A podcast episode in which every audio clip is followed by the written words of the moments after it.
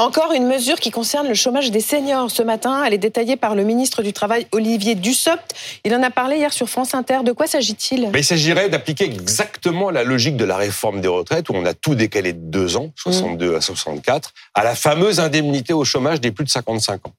Au-delà de 55 ans, aujourd'hui, on est indemnisé plus longtemps au chômage. On est indemnisé 27 mois. Eh ben, l'idée du ministre, c'est de faire la même logique que la réforme des retraites.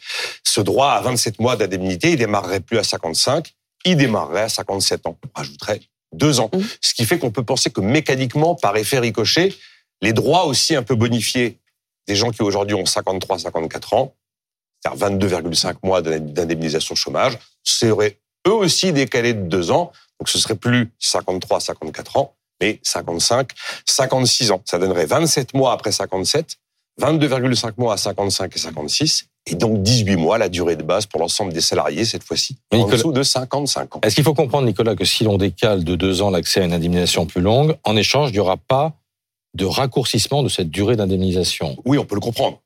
Ou alors, euh, ou alors on n'y comprend plus rien. Parce que Bruno Le Maire nous avait dit, moi j'arrête les 27 mois pour les vieux, hein, et je mets tout le monde à 18.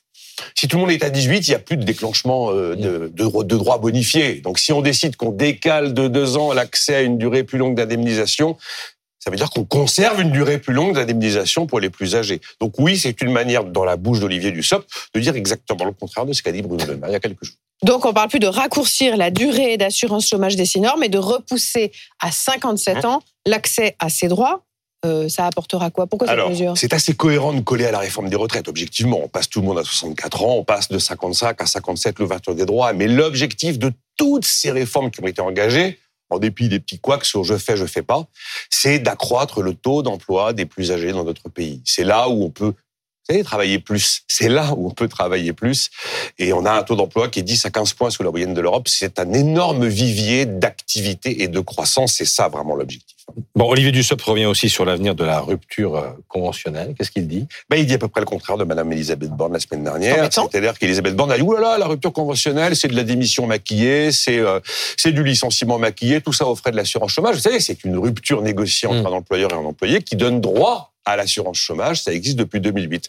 Olivier Dussopt, il dit, objectivement, ça fonctionne bien. Hein. Ça fonctionne bien, ça a quand même pacifié les relations pour l'entreprise, ça a flexibilisé le marché du travail. Regardez, on a créé, et c'est vrai, des emplois quand même de manière inédite depuis six ans. Bon, les effets d'aubaine peuvent exister, des licenciements, des démissions un peu maquillées, mais c'est marginal.